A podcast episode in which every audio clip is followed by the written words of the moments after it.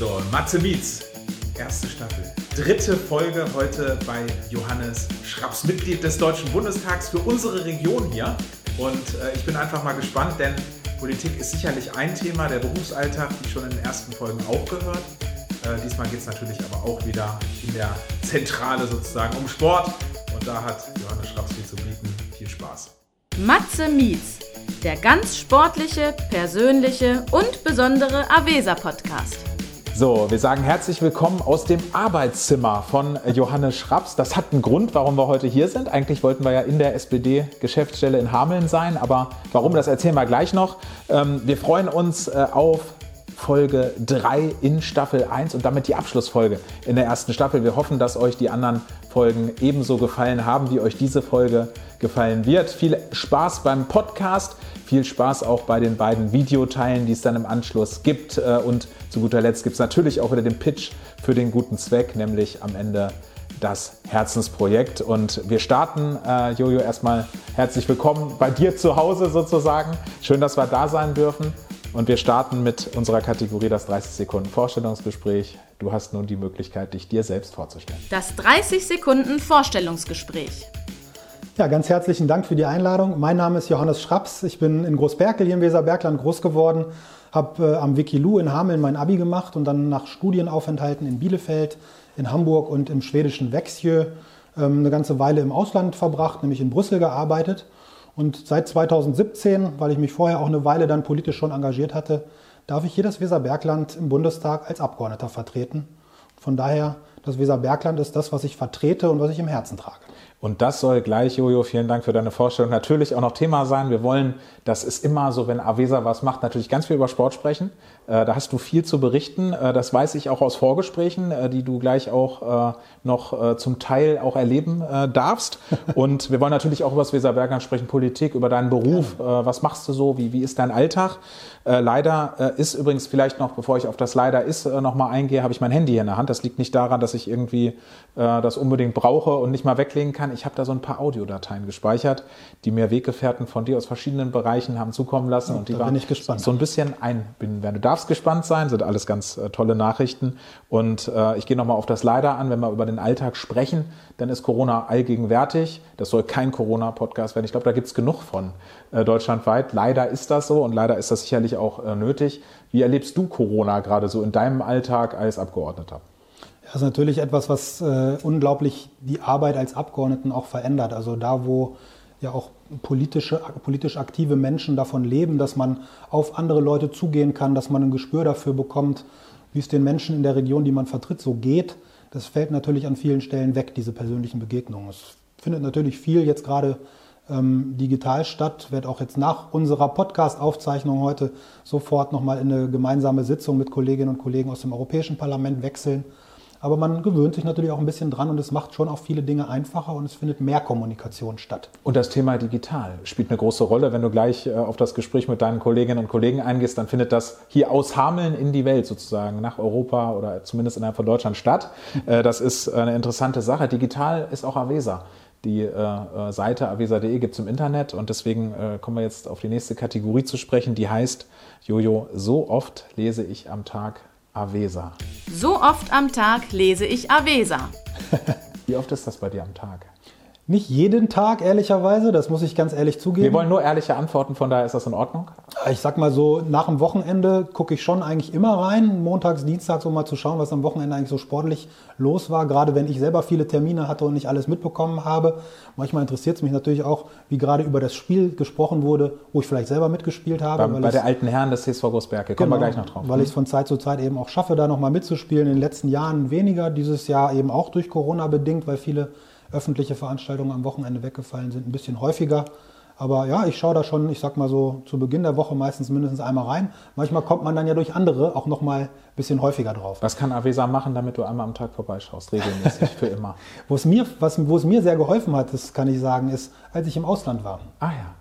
In Schweden? Kommen wir vielleicht auch nachher nochmal drauf? Ja, sowohl in Schweden, da war das noch gar nicht so viel, aber gerade in der Brüsseler Zeit, wo ja. ich danach ja äh, fast vier Jahre verbracht habe, da hat mir Avesa schon einfach auch geholfen, auf dem Laufenden zu sein, was eigentlich in meiner Heimatregion so passiert. Und gerade wenn man selber sportlich sehr aktiv war, immer, ist es natürlich was, was einen dann auch mit der Heimatregion verbindet, wenn man sieht, was so die alten Kolleginnen und Kollegen oder die Mannschaften, was die so alle machen und was so passiert. Also da hat das, mir Avesa viel geholfen, da habe ich auch noch häufiger drauf geguckt, als ich es heute mache. Das hören wir gern und äh, äh, nehmen das gern mit.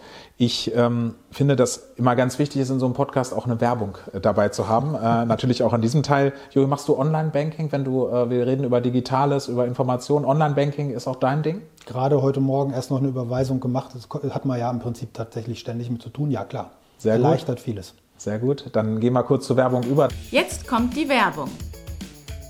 Da äh, haben wir natürlich auch einen Partner, äh, der dieses Video präsentiert, nämlich die Sparkasse Hameln-Weser-Bergland und äh, auf deren Seite unter www.spkhw.de. Da mache ich selbst auch mein Online-Banking, bin damit hochzufrieden, kann dort überall meine Konten einen super Überblick haben. Ähm, ich habe eine schnelle und sichere Anmeldung, ist auch ein Thema, was ich immer wieder sehr gern erwähne, weil ich das sehr wichtig finde, dass hier gegeben ist. Und ich habe natürlich auch die Einbindung von Zahlungsdiensten wie PayPal beispielsweise äh, parat.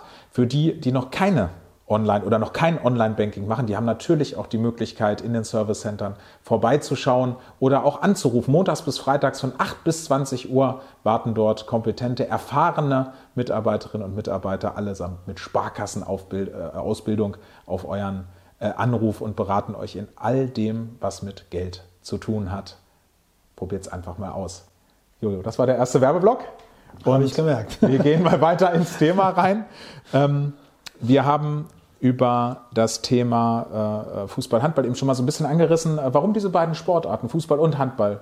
Der Ball ist da, das Tor ist da. Ja, ich habe ja nicht immer Handball und Fußball nur gespielt, sondern eigentlich auch nebenbei so Tennis, äh, Badminton habe ich mal ausprobiert zwischendurch. Also es gibt schon eigentlich eine Menge Sachen, die ich gern gemacht habe, auch Inlineskaten, als das so in wurde.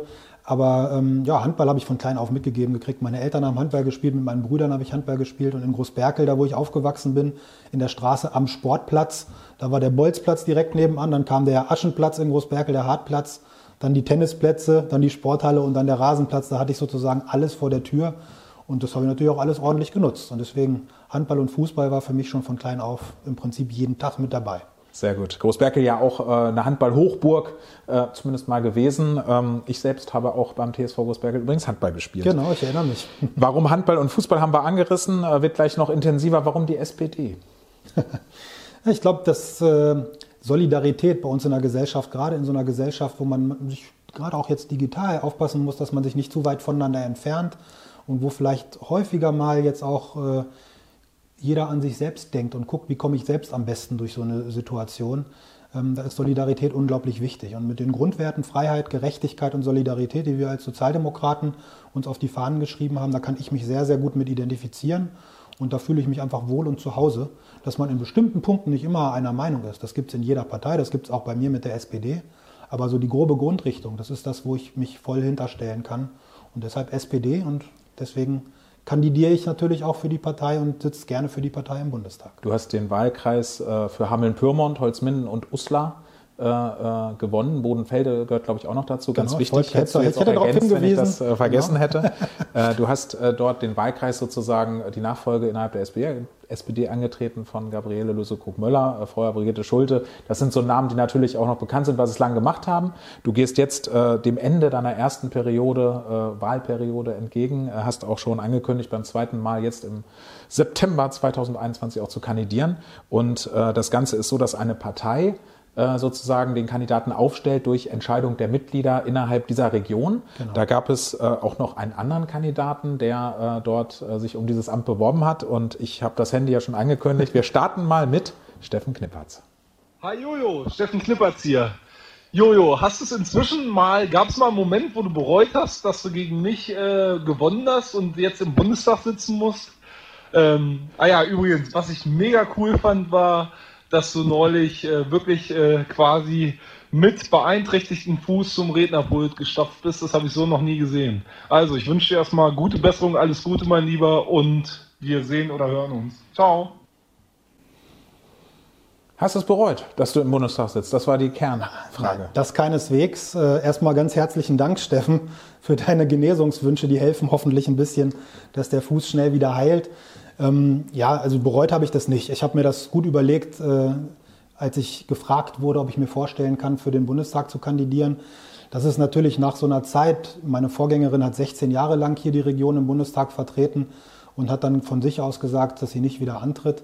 Dass dann in so einer Situation es natürlich auch mehrere Menschen gibt, die ähm, dieses Amt dann gerne ausfüllen möchten und die dafür kandidieren ist in einem demokratischen Prozess vollkommen normal. Es war ja nicht nur Steffen Knippertz, sondern auch Christoph Schnurfeil. Also wir waren im Endeffekt insgesamt drei Kandidaten. Es gab auch vorher noch ein paar andere, die das angekündigt hatten oder zumindest überlegt hatten. Das ist ein demokratischer Prozess ja letztendlich. Ne? Genau, gehört natürlich dazu und ist völlig in Ordnung. Und wir sind damals auch im innerparteilichen Wettbewerb äh, absolut fair miteinander umgegangen. Deswegen freue ich mich auch sehr, dass ihr äh, Steffen äh, um ein Statement gebeten habt, ähm, weil das wirklich auch immer ein fairer Austausch und ein fairer Umgang untereinander war und vor allen Dingen dann nachher, wenn eine Partei einen Kandidaten oder eine Kandidatin aufgestellt hat.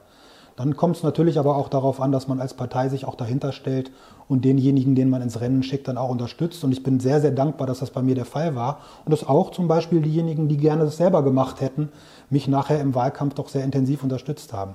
Und gerade wenn man so die Zeit sieht hier im Weserbergland, Du hast gerade gesagt, für mich war das die erste, ist das jetzt die erste Periode. Ich habe jetzt drei Jahre im Bundestag verbracht. Es kommt mir vor, als wäre das schon viel, viel länger, weil man so viel erlebt hat in dieser Zeit. Aber wenn man mal zurückrechnet bis zum Zweiten Weltkrieg, bin ich eigentlich erst so richtig der vierte Abgeordnete, der die Region hier vertritt. Wir haben seit, seit dem Zweiten Weltkrieg bis Mitte der 70er Jahre mit Heinz Frese einen langjährigen Abgeordneten gehabt, der fast 25 Jahre im Parlament saß. Dann seit Mitte der 70er Jahre bis Anfang der 2000er mit Brigitte Schulte, eine Abgeordnete, die fast 30 Jahre für, den, für das Weserbergland im Parlament saß und dann eben Gabriele Lösekrug-Möller. Also im Prinzip bin ich eigentlich erst der vierte Abgeordnete und ich glaube, diese Kontinuität, die hat uns hier für die Region schon sehr gut getan, weil natürlich auch man, wenn man erstmal drin ist in den Prozessen in Berlin, ähm, nicht alle vier Jahre man eine neue Einarbeitungszeit braucht. Und deshalb war für mich natürlich auch klar, ich möchte das gerne weitermachen. Ich bin noch nicht fertig und fühle mich aber mittlerweile sehr gut in die Prozesse in Berlin integriert. Ein bisschen länger ist Angela Merkel schon Bundeskanzlerin, äh, die äh, ihr ja auch mit äh, in der Regierung sozusagen unterstützt als Koalitionspartner. In den USA ist das nicht möglich. Da darf man nur einmal wiedergewählt werden sozusagen. Da war vor kurzem ja auch eine Wahl in den USA. Wie würdest du das Ergebnis so befürworten oder was würdest du dazu sagen, als jemand, der auch über Deutschland durch europäischen Themen sozusagen hinausschaut, was zufrieden mit dem Ausgang? Ja, absolut. Also ich muss ganz ehrlich das überrascht sagen. mich jetzt nicht. Na, als Mitglied im Europaausschuss und im Auswärtigen Ausschuss, aber Was? grundsätzlich als Abgeordneter, ich glaube, das, es gilt ja auch nicht nur uns so, sondern es geht eigentlich allen Menschen in Deutschland so, dass wir die Wahlen natürlich mit ganz, ganz viel Aufmerksamkeit verfolgt haben.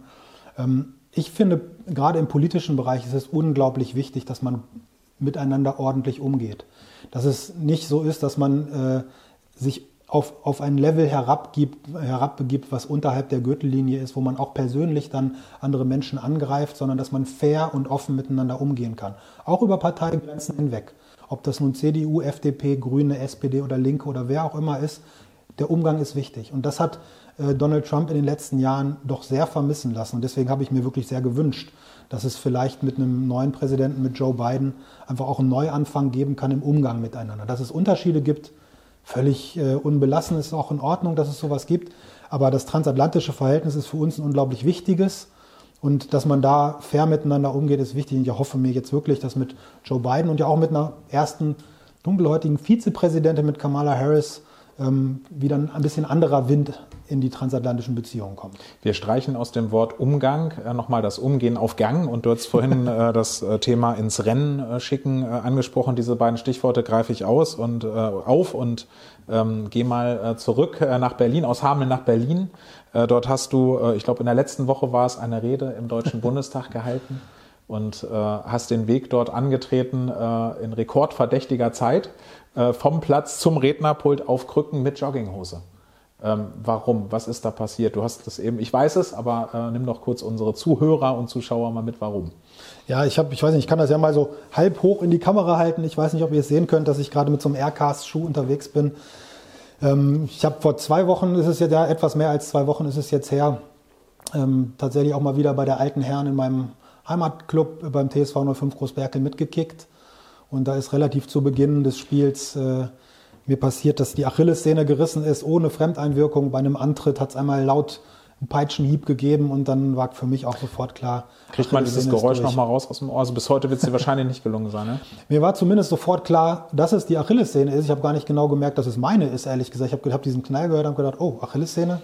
Aber in dem Moment ist das Adrenalin im Körper irgendwie so da, dass man das gar nicht so dolle als Schmerz wahrnimmt. Das kam ehrlich gesagt erst später nach der OP, die sehr gut verlaufen ist, aber zum Glück. Gestern sind die Fäden gezogen worden und jetzt muss es im Prinzip nur noch heilen. Aber du hast recht, richtig gesagt, mit der Rede, das war natürlich eine besondere Situation. Bist du von, vielen, äh, darauf von mehr Leuten hinterher angesprochen worden als, als normalerweise, wenn eine Rede im Bundestag ist? Ja, definitiv. Und auch auf den, in den sozialen Medien, wo ja. ich ja auch versuche, das ganz transparent immer darzustellen, was ich als Abgeordneter mache, dass ich auch meine Reden natürlich da äh, zum Nachhören oder Nachschauen nochmal reinstelle, sind natürlich deutlich mehr Kommentare auch gekommen und äh, äh, viele Genesungswünsche gibt mir natürlich auch ein gutes Gefühl, sage ich ganz offen, auch jetzt nicht, dass das noch mehr Leute verfolgen, sondern dass eben Gesundheit tatsächlich einfach auch das Wichtigste ist und dass viele Menschen da auch Anteil dran nehmen, die vielleicht politisch anderer Meinung äh, sind. Also da kommt auch durchaus mal Herr Gauland, der äh, eine WhatsApp schreibt. Äh ja, der hat sich jetzt nicht gemeldet und von dem habe ich ehrlich gesagt auch zum Glück keine äh, Mobilnummer, die brauche ich auch nicht, weil ich mit dem nicht so richtig viel zu besprechen habe. Aber ich habe mich über, auch über viele Nachrichten von Kolleginnen und Kollegen, aber auch von Freundinnen und Freunden auch aus anderen Parteien zum Beispiel gefreut, aber hier auch aus der Region, da kam schon sehr viel. Aber ich muss ehrlich sagen, ich bin auch nicht der Einzige, der sowas jetzt schon gemacht hat. Ich weiß nicht, ob in Jogginghose ich der Erste bin, aber ähm, es gab zum Beispiel im letzten Jahr äh, einen Kollegen, Michael Schrodi aus, aus Bayern, äh, auch Sozialdemokrat, der sich bei einem Spiel des FC Bundestag, wo ja. ich eben auch mitspiele, sich die Achillessehne gerissen hat. Ich bin damals dabei gewesen, deswegen kannte ich diesen Ton schon. Wir gucken voraus. Der hatte das äh, auch schon. Okay, dann hast du den Ton nicht zum ersten Mal gehört. Äh, wir gucken so ein bisschen voraus, äh, gehen mal davon aus, dass das in deinem Alter noch nicht das Karriereende war. Und Lothar ähm, Matthäus ist noch Weltfußballer geworden, nachdem mit, er sich die nach, äh, Richtig, hat. genau. Also dann äh, an die Karriere kannst, du, kannst du anknüpfen. ähm, wobei du ja im Endeffekt auch Nationalspieler bist. Darauf gehen wir jetzt in der nächsten Frage mal ein. Hallo Jojo. Ähm, vor ziemlich genau 30 Jahren, also 1990, haben deine Eltern dich ähm, in der Sparte Fußball beim TSV Großberkel angemeldet. Ähm, da richtet sich meine Frage natürlich an dich als Fußballer. Ähm, ja, in den 30 Jahren habe ich sehr viele Gegenspieler von dir abprallen sehen. Und die Frage, die ich habe, ob das beim FC Bundestag, in dem du ja regelmäßig mitkickst, auch der Fall ist. Schöne Grüße aus Großberke, Alex Zenker. Ja, Alex Zenker hat äh, viele Gegenspieler an dir abprallen sehen. Hatte vielleicht mit der Geschwindigkeit äh, zu tun. Äh, hast deinen Körper richtig eingesetzt. Übrigens gilt das für Alex Zenker ja auch. Der hat sich auch immer und kann sich auch heute noch sehr gut durchsetzen. Auf der anderen Seite vielleicht andere Außenposition. Äh, ist das so im, beim FC Bundestag? ist es tatsächlich auch so. Also ich sag mal, wenn ich Sport mache, dann mache ich das schon mit einem gewissen Ehrgeiz und dann kann ich mich da auch nicht zurückhalten. Vielleicht auch deshalb die Verletzung, dass man dann natürlich auch alles gibt, auch wenn man vielleicht noch nicht ganz warm ist. Aber ähm, ja, Alex hat vollkommen recht. Ich habe seine Stimme natürlich auch gleich erkannt am Anfang. Er hätte gar nicht den Namen am Ende sagen müssen. Aber ja, als ich damals übrigens angefangen habe, habe ich angefangen im Tor beim TSV 05 Großberke. Okay und bin aber immer mit nach vorne gerannt mit dem Ball, sodass dann irgendwann die Trainer, übrigens auch Jens Obenhaus damals mit. Ähm, der heute noch dein Trainer in der Altern ist? Wieder sozusagen, ja. genau. Ähm, der dann irgendwann gesagt, das geht so nicht. Also der Schraps muss irgendwie raus, der darf dann Mittelfeld oder, oder Stürmer spielen, weil aus dem, im Tor bleibt er eh nicht stehen. Ähm, aber ich habe tatsächlich im Tor angefangen damals. Ja, Interessante Position. Ähm, irgendwie ein körperlicher Spieler bin ich schon. Also das ist aber nicht nur beim Fußball so, sondern auch bei anderen Sportarten, beim Handball in Bielefeld, wo ich ja auch lange Handball gespielt habe während meines Studiums, äh, haben meine Mitspieler manchmal gesagt Schraposaurus Rex. Äh, Warum? Weil, weil, sie mich so ein bisschen als einen Wadenbeißer empfunden haben, wenn die anderen dann irgendwie einen bestimmten Spieler hatten, der besonders gut war auf den Halbpositionen im Handball oder beim Fußball, der Zehner von den anderen dann bin ich da schon häufig auf die angesetzt worden und war dann ganz nah dran und war das beim Handball dann die ziemlich äh, entnervt. Das wir kommen schon auf den Handball kommen wir vor allem im zweiten Teil, in der zweiten Hälfte zu sprechen, aber äh, vielleicht schon mal vorab, war das beim Handball äh, du als Außenspieler, du hast ja links außen gespielt, linke Außenposition, äh, hast du dann äh, quasi offensiv gedeckt oder haben sie dich dann auf die Halbposition gesch äh, geschoben sogar? Ja, ich habe dann tatsächlich so ein bisschen offensiver auf der Halbposition in der Deckung tatsächlich häufig gespielt. In Bielefeld war das jedenfalls so und auch später in Hamburg, wo ich noch eine Weile während des Studiums auch äh, in der Oberliga Hamburg-Schleswig-Holstein gespielt habe, bei der AG Hamburg. Barmbek war das. Da, ja, war schon häufig so. Aber ich will nochmal aufs Fußball zurückkommen, wenn ich darf. Bitte. Weil du danach gefragt hast, ich ob das, das beim FC Bundestag auch ja. so ist. Ja. Es gab tatsächlich, wir haben da ja häufig so Benefits-Spiele, ja. wo wir für einen guten Zweck dann auch mit dem FC Bundestag, die tatsächlich auch mit den äh, Klamotten und äh, anderen Dingen vom DFB und von der Nationalmannschaft äh, mit gesponsert sind. Wir haben auch äh, wirklich Nationaltrikots, wo hinten FC Bundestag draufsteht, die vom DFB uns zur Verfügung gestellt werden. Wird auch die Nationalhymne gespielt vorm Spiel? Die wird tatsächlich auch manchmal gespielt, weil wir auch tatsächlich eine, eine Parlaments-Europameisterschaft haben, wo Ach, wir ja. gegen andere Parlamentsmannschaften spielen. Singst du mit? Äh, in dem Moment singe ich mit, natürlich, selbstverständlich. Ähm, die Europahymne genauso übrigens, aber Sehr gut. Ähm, was da ganz spannend ist, wir haben dann, wenn wir solche Benefizspiele haben, spielen wir zum Beispiel gegen das Inklusionsteam des Deutschen Olympischen Sportbunds. Da spielen dann Olympiasieger oder Weltmeister von den Paralympics gegen uns. Da habe ich zum Beispiel gegen den, ich weiß nicht, Werner Schönfelder heißt er, glaube ich, ein Abfahrts-Olympiasieger in den Paralympics, nur einen Arm. Gegen den habe ich Fußball gespielt, der hat mich mehrfach richtig nass gemacht, obwohl ich eben sozusagen mit zwei Füßen und zwei Armen unterwegs bin. Oder wir spielen gegen den Deutschen Multiple Sklerose Verband oder Deutschen Diabetesverband. Wir haben neulich gegen Bielefeld United gespielt, ein Integrationsteam aus Menschen, die geflüchtet sind ähm, und ehemaligen Spielerinnen und Spielern von Arminia Bielefeld. Und da hat zum Beispiel Fatmir Vata mitgespielt, den wahrscheinlich der ein oder andere auch noch kennt, als Zehner aus der albanischen Nationalmannschaft. Und als Spielmacher vom FC Bofzen, ich glaube heute noch. Das stimmt, da ist er tatsächlich auch also hier bei uns auch im Weserbergland unterwegs. Als Gegner zumindest von den Bezirksliga-Clubs, die gegen Bofzen gespielt haben, als Bofzen noch Bezirksliga gespielt hat, genau. Genau, es war jedenfalls ganz spannend, als wir dieses Spiel hatten. Mhm. Ich habe tatsächlich auf der 6 gespielt, dann beim FC Bundestag gegen Fatmir Vata, der da als Zehner die Regie geführt hat bei der Mannschaft von Bielefeld United. Und ich habe ihn einmal so richtig abgeräumt und er war, glaube ich, auch ein bisschen, er war auch jemand, der immer sehr, ich sag mal, sich provozieren ließ beim Fußball. Und dann war es, ich habe ihn einmal richtig abgeräumt und genau dieses Bild, in dem Moment, wo ich ihn gefault habe, war dann am nächsten Tag, als die das dann äh, den Bielefelder Zeitungen, der Neue Westfälischen und der Westfalen, dem Westfalenblatt zur Verfügung gestellt haben, war auf der Titelseite von diesen beiden Bielefelder Zeitungen, wie ich Fatmir Vata faule meine ganzen ehemaligen Handballkollegen aus Bielefeld haben mir am nächsten Tag das Nachrichten passt. geschrieben und gefragt, ob ich immer noch Schraposaurus Rex bin. Okay, dann, dann schließt Fußball. sich auch in, dem, äh, in der Beziehung der Kreis. Fatmir Warte ja unter anderem auch für die äh, Fußballschule von Hannover 96 unterwegs. Genau, zuletzt ist auch immer noch da. Unter anderem auch in Emmertal. Äh, ganz, ganz lieber Kerl außerhalb des Platzes. Wir haben uns auch nett unterhalten nach dem Spiel nach dem und Spiel. Bier miteinander getrunken. Ihr habt euch unterhalten während des Spiels und nett unterhalten nach Beides, dem Spiel. ganz genau. So muss das sein. Wie stellt man sich das vor? Du bist ein athletischer Spieler und im FC Bundestag, äh, wenn man sich so die Mannschaftszusammenstellung anguckt, du hast das parteiübergreifende angesprochen, Peter Bistron dann auf rechts und Fabio De Masi auf links. Wie ist das und du äh, dann durch die Mitte oder wie stellt man sich das vor? Ja, der Bistron von der AfD hat tatsächlich nur einmal mitgespielt. Er hat sich äh, leider durch bestimmte Äußerungen äh, nicht ganz so hervorgetan und äh, ist deshalb beim FC Bundestag nicht mehr mit dabei, weil es da auch die Regel gibt tatsächlich, wer sich nicht sport, nach sportlichen Gesichtspunkten verhält und oh. den Gegner anerkennt, der kann nicht mitspielen. Ähm, es gibt nichtsdestotrotz auch einen Abgeordneten der AfD, der bei uns regelmäßig mitspielt. Auf der Homepage sind zumindest noch zwei aufgeführt, da habe ich so ein bisschen genau. mal recherchiert. Aber es ist tatsächlich parteiübergreifend. Also alle Parteien des Bundestages sind da vertreten und es hilft tatsächlich manchmal, wenn man dann auf dem Fußballplatz eben sich schon mal in die Wade getreten hat oder wenn man äh, miteinander unter der Dusche stand und miteinander geflaxt hat oder was auch immer, dass man dann auch in den Ausschüssen oder in den Parlamentsdebatten natürlich einen anderen Umgang miteinander Ich habe vorhin ja das, äh, als wir vorhin mal so ein bisschen gesprochen haben, das gute Verhältnis von Günter Beckstein und Claudia Roth angesprochen, dass man sich eigentlich nie verstehen könnte. Ist das denn so, wenn ihr für den FC Bundestag spielt, dann äh, ist ja nicht nur das Spiel an sich dann da, sondern man, man spricht ja vorher, man zieht sich um, man duscht hinterher zusammen, man äh, trinkt vielleicht auch noch mal ein Getränk nach dem Spiel oder Turnier oder man reist gemeinsam an. Mhm. Spielt Politik dabei eine Rolle oder ist das so, dass man mal ein bisschen was von zu Hause erzählt? Äh, du erzählst vom Hummerrennen in Großberkel und äh, der Kollege von äh, der CDU äh, oder der CSU vom Oktoberfest in München. Auch das, genau. Also es geht schon tatsächlich um private Sachen darum geht es eben auch, sich mal außerhalb von Sitzungsräumen und von Plenarsälen äh, zu kennen und sich auszutauschen.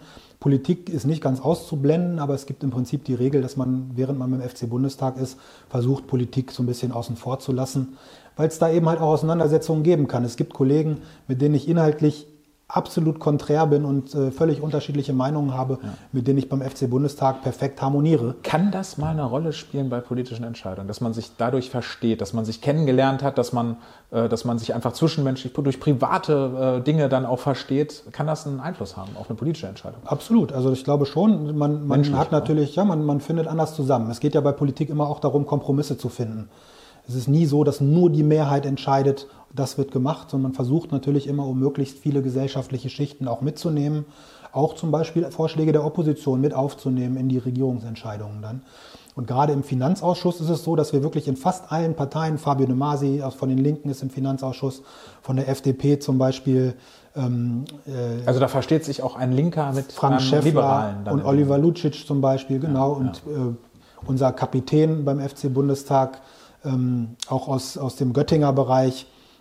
Ähm, die, die sind aus unterschiedlichen Parteien und da kann man dann auch mal in der Rede, so wie ich das letzte Woche, als ich auf Krücken war, einschließen lassen, dass Risiken, weil bei der Rede ging es um das Risikoreduzierungsgesetz im Bankenbereich, dass Risiken eben nicht nur im Bankenbereich vorhanden sind, sondern eben zum Beispiel auch beim Sport. Und dann habe ich auch mal den Fuß nach oben gestreckt und dann die Kolleginnen und Kollegen aus dem Finanzausschuss, die da natürlich auch im Plenum saßen, die haben natürlich dann auch alle applaudiert und dann hat man einen anderen Umgang einfach miteinander. Das ich glaube, dass das auch das ist, was die Menschen insgesamt erwarten, dass nicht nur äh, unsachlich gestritten wird, äh, damit man das Zitat vielleicht dann in der Presse kriegt, diesen einen Satz, der zur Verfügung steht, sondern auch in Harmonie äh, dann äh, die vernünftigen Entscheidungen trifft. Absolut, das ist ganz jo. wichtig. Da ist er, der Halbzeitpfiff.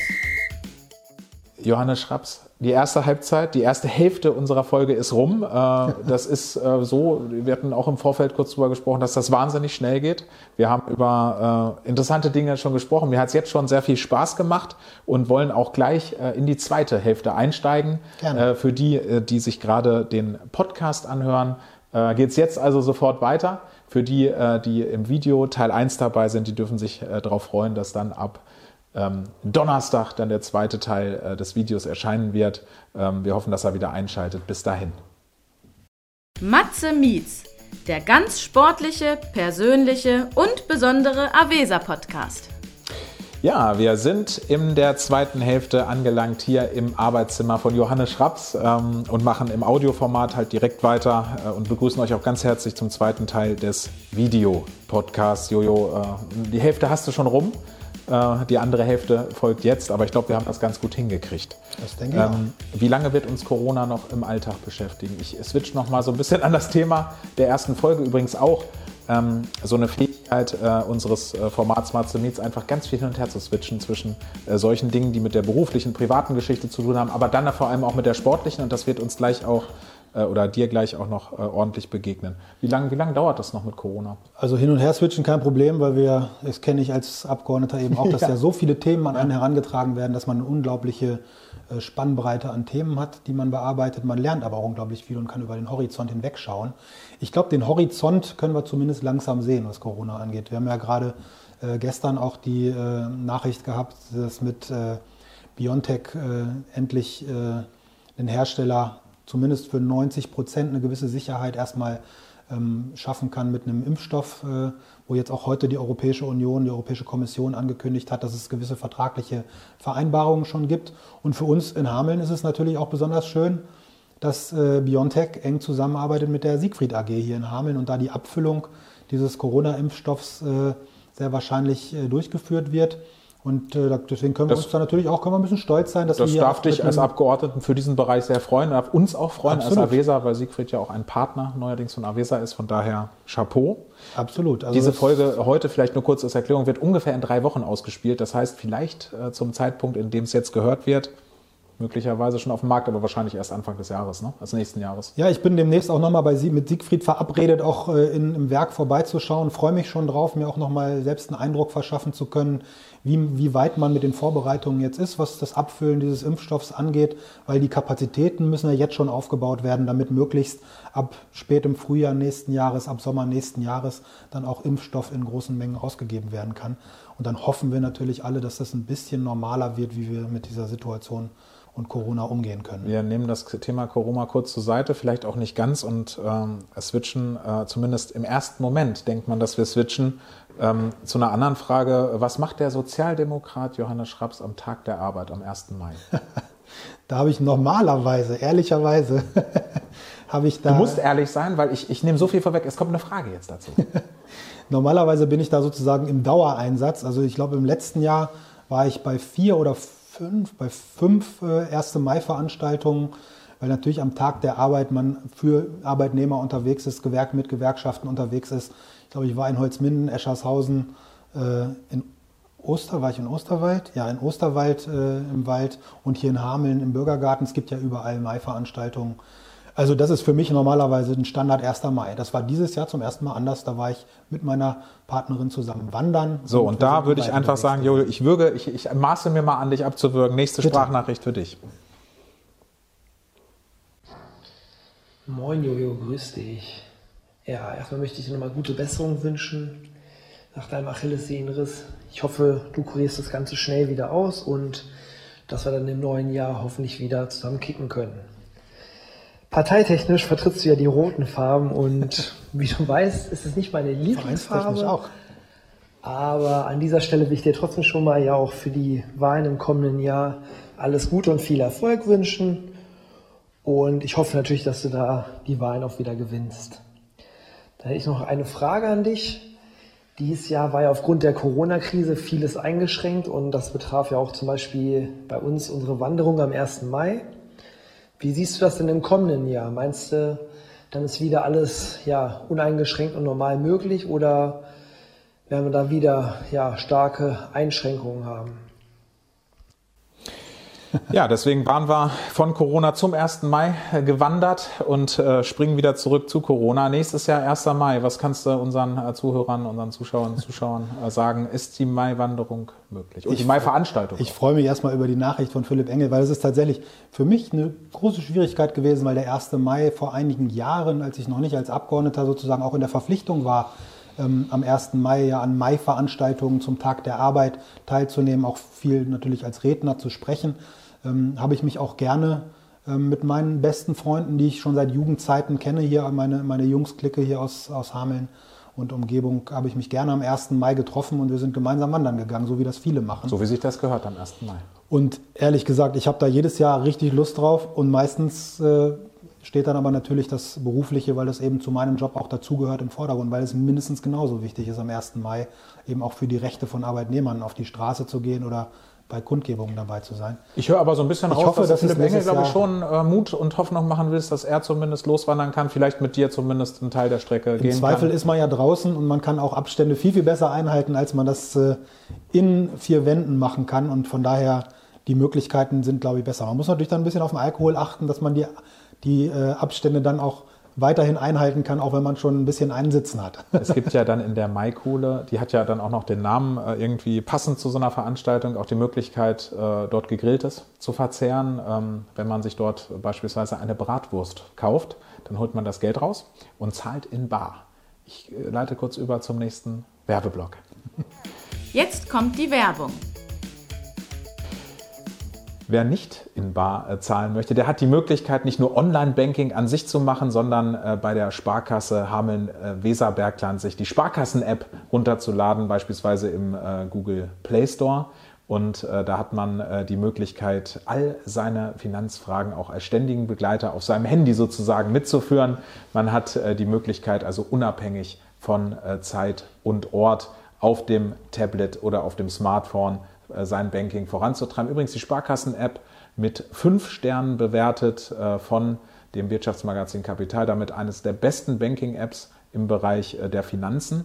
Und auch der Stiftung Warentest hat dort die Sparkassen-App sogar als Testsieger auserkoren. Dort findet man eben alles, was mit dem Bereich Finanzen zu tun hat. Und man sieht auch, wo der nächste Sparkassenautomat sich befindet, wenn man dann doch mal Bargeld braucht. Übrigens äh, mit vielen praktischen äh, Funktionen wie das sogenannte Carvit, das heißt also das Überweisen von Handy zu Handy bis 30 Euro, übrigens auch ohne äh, TAN möglich. Man kann schnell und bequem bezahlen, unter anderem über Fotoüberweisung oder per Fotoüberweisung und auch mit QR-Code Funktion. Das äh, Thema äh, Bezahlen mit Smartphone, das kostenlose Bezahlen ist dort natürlich auch ein Thema. Also einfach mal nutzen. Ich bin damit wirklich sehr zufrieden und kann das nur empfehlen.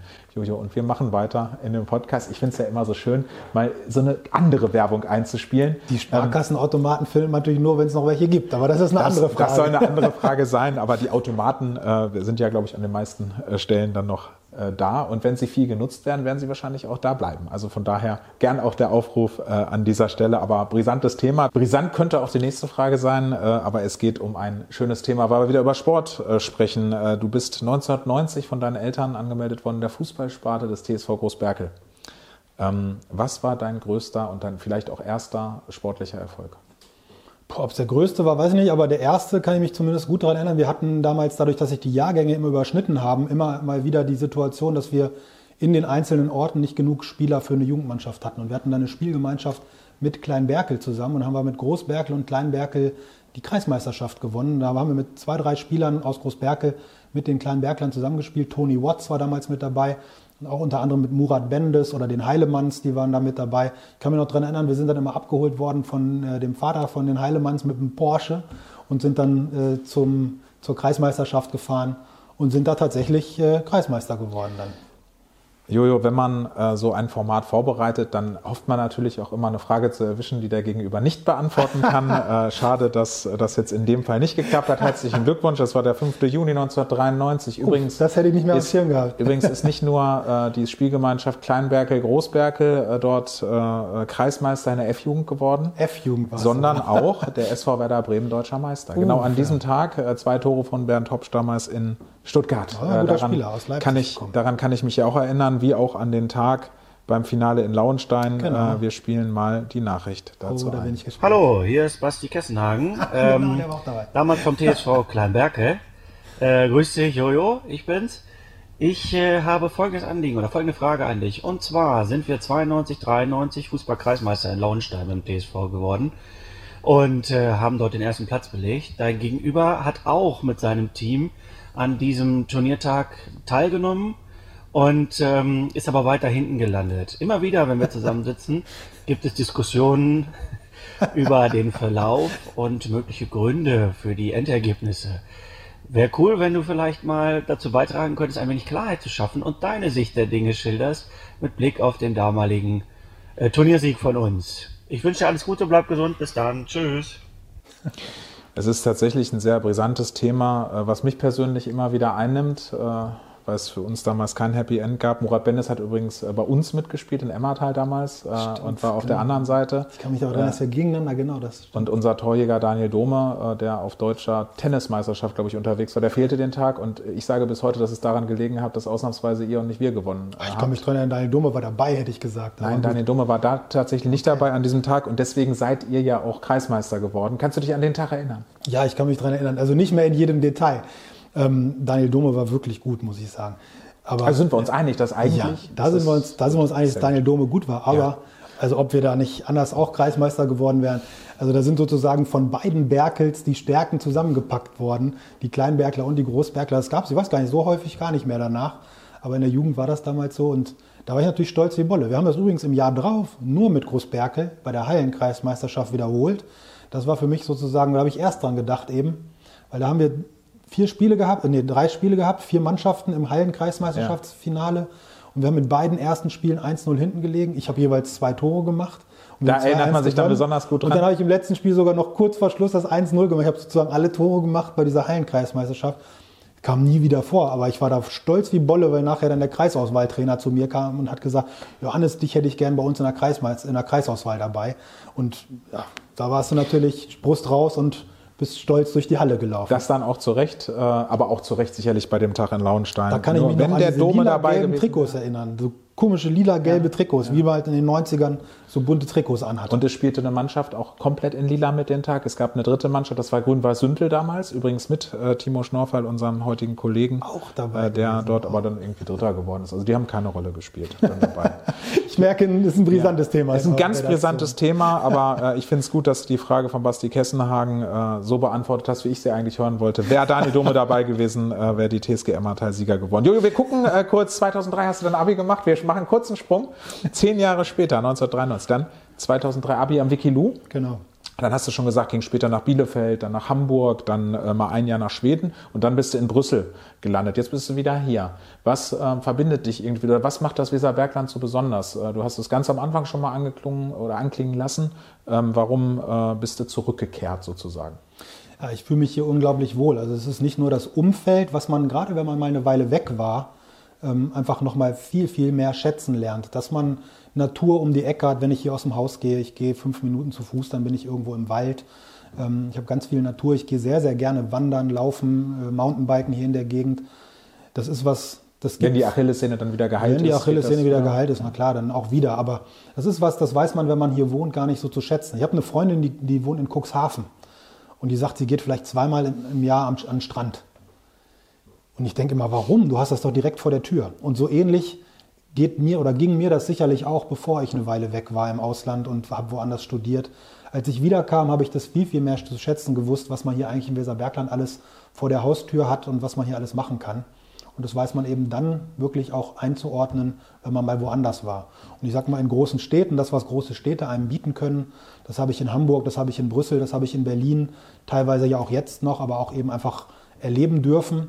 Und wenn man beides so ein bisschen haben kann, dann ist das eigentlich ganz schön. Aber jedes Mal, wenn ich im Zug sitze und von Berlin wieder Richtung Hameln fahre, freue ich mich wirklich drauf, hierher zu kommen. Wie sieht der Alltag eines Bundestagsabgeordneten aus dem oder vom Lande sozusagen aus, hier aus dem Weserbergland? Es gibt ja auch städtische Regionen, wo, wo dann auch Abgeordnete sind. Äh, du fährst nach Berlin drei Stunden im Zug, würde ich schätzen, ungefähr dreieinhalb Stunden. Und ähm, bist dann auch schnell wieder hier. Es gibt ja Regionen, die deutlich weiter entfernt sind. Ähm, bist du mehr in Berlin oder mehr hier? Ja, es hält sich in etwa die Waage, muss man sagen. Für mich geht es eben auch hier aus, aus dem Weserbergland noch, weil man eben dreieinhalb Stunden in etwa mit dem Zug unterwegs ist. Wenn man aus Breisgau kommt oder äh, aus Kiel oder aus Berchtesgaden oder so, sind das natürlich noch ganz andere Entfernungen. Da muss man teilweise fliegen, ähm, um einigermaßen pünktlich bei den Terminen zu sein. Von den 53 Wochen, die das Jahr hat, sind 22 Wochen Sitzungswochen in Berlin. Das heißt etwas weniger als die Hälfte gibt natürlich dann die parlamentarische Sommerpause, wo keine Parlamentssitzungen stattfinden, wo man natürlich hier nochmal ein bisschen intensiver, meistens auf irgendeiner Sommertour dann auch im Weserbergland unterwegs ist, wo man nochmal Firmenbesuche oder äh, Einrichtungen besuchen kann, wo man sonst zwischendurch die Zeit nicht findet. Aber in etwa hält sich das die Waage. Das heißt, man braucht eben auch zwei Wohnungen. Eine in seinem Heimatort, bei mir jetzt im Moment in Hameln eben, nachdem ich eine Weile auch noch in Großberge gelebt habe und eine eben auch in Berlin. Wir haben eben über äh, das Thema Fußball relativ intensiv gesprochen, FC Bundestag, aber auch TSV Großberke, ja auch diese zwei Orte, dann Berlin und, und deine mhm. Heimat sozusagen, äh, äh, für die du jeweils noch aktiv bist, wenn nicht verletzt. ähm, Handball hast du immer gespielt und auch äh, von der Spielklasse her höher. Vom, vom TSV Großberke, deinem Heimatverein, bist du zum VfL Hameln gewechselt äh, im Jugendbereich zunächst, dann auch in der Herren- bis dritte Liga gespielt. Äh, was war das so im Nachhinein? Also damals gab es die alte Hölle Nord noch. Äh, wie war das so? Ähm, Stimmung besonders? Hast du die später noch mal in anderen Hallen erlebt so? Ja, das ist schon eine unglaublich besondere Stimmung gewesen in der, in der Hölle Nord, damals in der Halle Nord. Das war so eine schöne, alte, versiffte Halle, ja. wo man. Die Gegner äh, gefürchtet haben. Ja, die haben die Gegner gefürchtet und auch vollkommen zu Recht. War für mich natürlich damals eine ganz besondere Situation. Also anders als beim Fußball, wo ich wirklich immer beim TSV 05 Großberke geblieben bin, mit Ausnahme jetzt, sage ich mal, von äh, Spielgemeinschaften im Jugendbereich mit anderen Dörfern drumherum, ähm, bin ich beim Handball tatsächlich irgendwann dann äh, ab der A-Jugend nach Hameln gewechselt zum VfL Hameln. Das war eben so der Verein, ich sag mal ähnlich wie das beim Fußball vielleicht Tündern oder Preußen dann äh, hier lange Zeit immer waren oder Emmertal hat ja auch so ein bisschen diesen Status, dass sie so ein bisschen die, die Leute aus der Region auch mittlerweile anziehen. Ähm, das war da, ist damals Hameln gewesen. Und da hat man natürlich äh, dann mit den besten Handballern seiner Jugendklasse hier zusammengespielt. Wir haben auch mal höchste Jugendklasse gespielt, Oberliga Niedersachsen dann damals. Und für mich war die Situation, als ich aus der Jugend in die Herrenmannschaft wechseln konnte, das ist dann im zweiten Jugendjahr, in der A-Jugend darf man dann schon in der Herren mitspielen. Da ist dann äh, die erste Mannschaft des VfL Hameln, die damals noch in der ersten Bundesliga gespielt haben, waren ja 1994 auch Vizemeister hinterm THW Kiel. Die sind dann, äh, auch weil der Sponsor BHW damals dann abgesprungen ist nach der Übernahme durch die Postbank, ähm, hat man Handball nicht mehr unterstützt äh, finanziell. Dann war es noch ein Jahr übrigens in der Rattenfängerhalle und ging dann eben in jene besagte Halle Nord, Hölle Nord. Genau, und dann war es für mich die Situation, in dem Jahr ist die erste Mannschaft aus der ersten Liga abgemeldet worden. Der VfL Hameln hat die damals dann zweite Mannschaft aus der Oberliga Niedersachsen eine Liga höher, in der dritten Liga, in der Regionalliga wieder neu angemeldet. Und die hatten natürlich kein Geld, um irgendwelche Stars aus dem Ausland zu kaufen. Wir hatten dann mit Faruk Tataraga noch einen Bosnier, der sozusagen der einzige Auswärtige, der dabei war, war. Und sonst hatten wir Spieler aus der zweiten Mannschaft und ebenso wie mich aus der Jugendmannschaft. Und mit äh, äh Eigengewächsen, die, die schon wurden. auch in der Bundesliga Erfahrung gesammelt haben, wie Olli Glatz zum Beispiel, See genau. Weber damals ne, oder auch Frank Rosenthal im Tor. Genau, die leider viel ähm, zu wenig in der ersten Mannschaft eingesetzt ja. wurden damals, dann aber aus der zweiten Mannschaft hochgezogen wurden. Und das war ein super toller Zusammenhalt, weil keiner so richtig wusste, wo stehen wir eigentlich. Ja. Wir fangen dann neu in der dritten Liga an. Und für mich war es total cool, als einer von vier, fünf Jugendspielern aus der A-Jugend direkt dritte Liga Handball spielen zu können. Und wenn du dann dein Hobby auf einmal im Prinzip auf einem Level machst, wo das schon so in so eine Halbprofessionalität geht. Wo bei anderen Vereinen aus der Konkurrenz auch viel Geld bezahlt wurde? Ja, im absolut. Gegensatz zu Hameln. Und deswegen hatten wir natürlich aber auch nochmal einen anderen Zusammenhalt. Natürlich lernt man dann Hallen kennen, wenn man dann im gesamten norddeutschen Raum unterwegs ist, wo auch eine wirklich heiße Stimmung ist. Aber hier in Hameln, das war echt immer eine Bastion. Wir sind, haben das wirklich hier zu so einer, zu einer Festung gemacht und haben zu Hause auch die Punkte geholt, um dann auch in der Liga drin zu bleiben. Und Wie, wie, wie oft habt ihr trainiert damals? fast jeden Tag. Ich Fast. glaube, wir haben viermal in der Woche trainiert, hatten einen Tag, wo wir nicht trainiert haben. Und für mich war das damals dann nach dem Abi mit Studienbeginn in Bielefeld dann auch eine anstrengende Zeit, weil ich aus Bielefeld im Prinzip jeden Abend nach den Vorlesungen nach Hameln gefahren bin, um pünktlich zum Training hier zu sein. Aber es hat sich gelohnt. Ich habe die Zeit sehr genossen, auch dann mit Leuten wie Hajo Wolf zusammen zu Genau, den spielen. hätte ich jetzt nochmal, der dann alles abgeschossen hat. Er hatte auch Fehlwürfe dran, die taten dem Torwart wahrscheinlich weh, wenn sie dann gehalten haben, aber Ja, aber es war vor allen Dingen menschlich. Einfach jemand, der unglaublich viel Erfahrung aus seinen Bundesliga-Zeiten einbringen konnte, der uns Junge auch unglaublich mitgenommen hat. Und gerade so dieser Team-Spirit, den man in so einer Mannschaft, in so einem Mannschaftssport hat, das ist was, das prägt einen, glaube ich, auch fürs Leben und hilft mir ehrlicherweise auch, ähm, und hat Hajo mir geholfen, sicherlich- viele Dinge auch gesellschaftlich, glaube ich, anders einordnen zu können. sicherlich jemand, der viele äh, Menschen dann auch durch Handball geprägt hat, dann ja später auch als Trainer. Äh, ihr habt oft trainiert, ihr habt euch ja auch dann äh, im privaten Bereich viel unterhalten, da ist ja schon was zusammengewachsen. Äh, gewachsen. ähm, wir hoffen ja immer noch, dass der VfL nochmal irgendwie den, den Sprung schafft, nochmal zumindest dritte Liga zu spielen. Ähm, man, ich habe auch mit alten Weggefährten äh, von dir gesprochen und da ist eine Frage aufgekommen, die konnte sich irgendwie keiner beantworten und die wird dir jetzt in diesem Moment nochmal gestellt. Oh, da bin ich gespannt. Hallo Jojo, hier ist Dominik. Ja, auch wir beide hatten unsere gemeinsame Zeit damals zusammen beim VfL Hameln Handball in der dritten Liga in der Hölle Nord und waren seinerzeit natürlich auch noch jung und durchtrainiert. Das ja immer noch. Und ich weiß einfach nicht, wie du es machst. Du hast es ja geschafft, bis heute diesen Fitnesszustand, wie man auch offensichtlich erkennen kann, zu halten. Ähm, dazu erstmal äh, Respekt auch von meiner Seite aus. Ich weiß nicht, wie du es machst, aber ganz toll.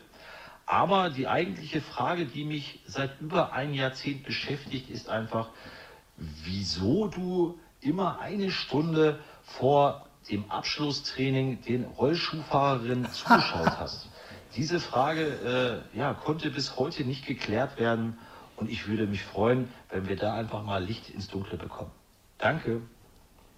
Eine Herzensangelegenheit von Dominik Niemeyer. Heute übrigens äh, Trainer beim TV Stadt Oldendorf in der Oberliga, sehr erfolgreich. Genau. Ähm, die, kannst du die beantworten? Die Frage? Ja, du hast es vergessen, das ist so lange her. Nein, nein, ich konnte mich da schon beantworten. Also ganz so übertrieben wie er es da Hat er übertrieben? Das kann ich mir Eine gar nicht Stunde, vorstellen. Ich kann es mir auch kaum vorstellen. Dominik ist jemand, der das, nein, das ist alles gut. Also ich habe gerne mit Dominik zusammengespielt, auch jemand, der einen unglaublichen Kraft im Arm hatte und viele, viele Tore für uns äh, geworfen hat, mit dem ich auch heute natürlich immer mal wieder zusammentreffe, wenn ich nach Stadt Oldendorf fahre, was ja auch zu meinem Bundestagswahlkreis gehört und dann natürlich auch in der Rumbruchshölle, die heißt nämlich auch so, in Hessisch-Oldendorf äh, dabei bin, versuche ich, wenn ich Zeit habe. Nee, das war damals eine spannende Zeit. Ich bin, dann- ich meine, das war, habe ich ja gerade gesagt, so die Zeit, wo man gerade Abi gemacht hat, anfängt zu studieren. Ähm, klar guckt man sich da auch um, was für Mädels äh, überall unterwegs Ach, darum sind. ging's. Und andere Sportarten haben mich natürlich grundsätzlich auch interessiert. Beim äh, Rollschuhfahren sind ja hier auch nicht nur die Hamelner Rollschuhfahrerinnen und Rollschuhfahrer vom RESC Hameln, sondern auch die vom VfR Erzen immer sehr ähm, erfolgreich gewesen. Ja, auch teilweise Welt- und Europameister in den Formationen gewesen. Das hat mich schon einfach interessiert und da waren natürlich auch hübsche Mädels dabei und das habe ich mir natürlich auch angeguckt. Also sowohl als Ganz- auch, aber du hast schon auch ehrlich. auf die sportliche, sportlichen Aspekte geachtet. Da brauchst du jetzt gar nicht so zu gucken, das ist tatsächlich Wir so. ich fand das wirklich spannend, weil ehrlich gesagt, ich bin ja damals Inline geskatet. ich habe mir nur die cooler. nächste Frage angeguckt. Habe ich also, mir gedacht, an der Zeit jetzt jetzt Was denkst du denn? Wir, wir switchen von Hameln äh, nach Bielefeld. Ich weiß nicht, ob das äh, auch äh, so war, dass es auch ein Vorprogramm vom Training gegeben hat, dann für euch als Handballer äh, SG Altenhagen-Heben. TSG Altenhagen-Heben, genau. Ah, okay. TSG. Äh, So hieß ein Verein äh, oder der Verein, bei dem du dort gespielt hast, Das war auch dritte Liga. Genau. Ähm, ist das so, dass dann eine Anfrage kommt aus so einem Verein, Mensch, du, du studierst hier in Bielefeld, äh, willst du nicht bei uns spielen? Gib doch ein bisschen Geld, oder? Naja, sag mal, ich habe ja dann in Bielefeld schon angefangen zu studieren. Und an der Uni, also wir haben erstens in der, in der Saison, in der letzten Saison, ich habe zwei Jahre Herren hier in Hameln gespielt. Und in der zweiten Saison, da waren die Ligen so eingeteilt, dass damals die TSG Altenhagen-Hepen als Bielefelder Handballverein aus der zweiten Liga gerade abgestiegen war und dann gegen uns, gegen Hameln, auch in der dritten Liga gespielt hat. Das heißt, ich habe da gegen meine zukünftige Mannschaft dann auch gespielt, wusste ich zu dem Zeitpunkt noch nicht, aber habe natürlich meine Gegenspieler da auch kennengelernt und die haben natürlich auch gewusst, ich studiere in Bielefeld an der Uni, da lernt man sich Weg dann kurz. auch kennen. Es gibt, gab eine Handballmannschaft an der Uni Bielefeld, die auch 2003, 2004 zweimal deutscher Meister im Uni-Handball geworden sind. Da konnte ich leider nicht mitspielen, weil ich bei den beiden Terminen nicht konnte. Aber da gab es eine Menge gute Handballer, wie im Bereich Ostwestfalen ja grundsätzlich. Viele sind aus Minden, aus Lübeck, aus Lemgo oder eben halt auch aus Bielefeld. Und Sport macht es eigentlich immer leicht, auch woanders anzukommen. Und deswegen war es für mich dann einfach auch sowas, ich kannte die von der Uni, bin dadurch in Bielefeld auch nochmal ganz anders angekommen, dadurch, dass ich da den Verein dann gewechselt habe und von Hameln nach Bielefeld gewechselt bin. Das hat mir in Bielefeld das Ankommen erleichtert und es sind tolle Leute gewesen, mit denen ich da in Bielefeld zusammen Handball spielen durfte, absolut. Sehr interessant. Danach ging es zur HG Hamburg-Barmbek. Genau. Barmbek ja so der alte Arbeiterstadtteil in Hamburg. Äh, Barmbek-Uhlenhorst, sehr bekannt vom Fußball. Äh, ich glaube auch mal eine Saison oder eine Zeit lang Zweitliga sogar gespielt, bis sie dann umziehen mussten. Und jetzt heißt der Verein SGOSF Berlin. Ist das noch aktuell? Spielst du in Berlin sogar noch Handball? Na, ich habe ehrlich gesagt die erste Zeit habe ich äh, noch in Berlin bei der SGOSF gespielt, als ich als Mitarbeiter für einen Bundestagsabgeordneten in Berlin war. Wie hoch spielen die? Ähm, spielen auch Oberliga Ostsee Spree, wobei ich dann, also ich habe äh, bei der Oberligamannschaft wenig mittrainiert, sondern dann in der zweiten Mannschaft, das dann, weil ich es einfach zeitlich auch gar nicht anders hingekriegt habe. Und irgendwann wird man dann ja auch ein bisschen älter und da kommen Jüngere nach. Aber es hat Spaß gemacht, auch da hat es mir geholfen, in Berlin anzukommen, einfach weil man durch diese Handballtruppe einfach einen anderen Zusammenhalt hat. Und ich habe jetzt auch, als ich mich an der Achillessehne verletzt habe, eigentlich aus allen Mannschaften, wo ich dann so meine Stationen hatte, beim Handball oder auch beim Fußball, Nachrichten bekommen, die dann Genesungswünsche geschickt haben. Und ja, Handball, Sport überhaupt gehört für mich einfach immer irgendwie ein bisschen mit dazu, weil es auch ein bisschen Ausgleich ist zu dem vielen Definitiv. Und die, die Verletzungen sind das eine, aber der Ausgleich äh, und das Fitsein ist das andere. Jojo, ich muss leider schon äh, Richtung Ende kommen. Äh, nicht nur du hast jetzt gleich einen Termin, sondern diese Sendung ist auch vorbei. Die haben wir ja zeitlich immer so ein bisschen begrenzt. Wir haben am Ende noch eine ganz besondere Kategorie, aber die Abschlussfrage geht nochmal in die politische Richtung. Ihr seid als Sozialdemokraten Teil äh, der Regierungskoalition, der großen Koalition aus ähm, SPD und CDU. Wagt doch bitte mal, äh, wenn wir in den September nächsten Jahres 2021 Richtung Bundestagswahl schauen, äh, so eine Prognose. Wer wird äh, der nächste Bundeskanzler? Welche Partei, welche Person? Kannst du da schon so ein bisschen spekulieren? Irgendwie äh, hat man noch nicht so richtig greifbares. Wir haben eine lange Merkel-Zeit jetzt gehabt, davor äh, Schröder, davor Kohl, äh, davor können sich die meisten unserer Zuhörer, das würde ich jetzt mal unterstellen, gar nicht erinnern. Ähm, Konrad Adenauer und Co. kennt man natürlich nur aus den Geschichtsbüchern, geht uns beiden ja auch so. Aber wer wird's? Ja, was kannst du dir vorstellen? Seid ihr wieder dabei? Na, wir haben als Sozialdemokraten auf jeden Fall jetzt frühzeitig eine Entscheidung getroffen, dass wir Olaf Scholz als unseren Kanzlerkandidaten aufstellen. Ich glaube, das war eine gute Idee, das so frühzeitig zu machen. Man sieht bei anderen Parteien, dass die Entscheidungen noch ausstehen und jetzt auch durch die Corona-Situation es natürlich gar nicht so leicht ist, auch Parteitage durchzuführen und solche Dinge demokratisch zu organisieren, gerade wenn es mehrere Kandidaten gibt.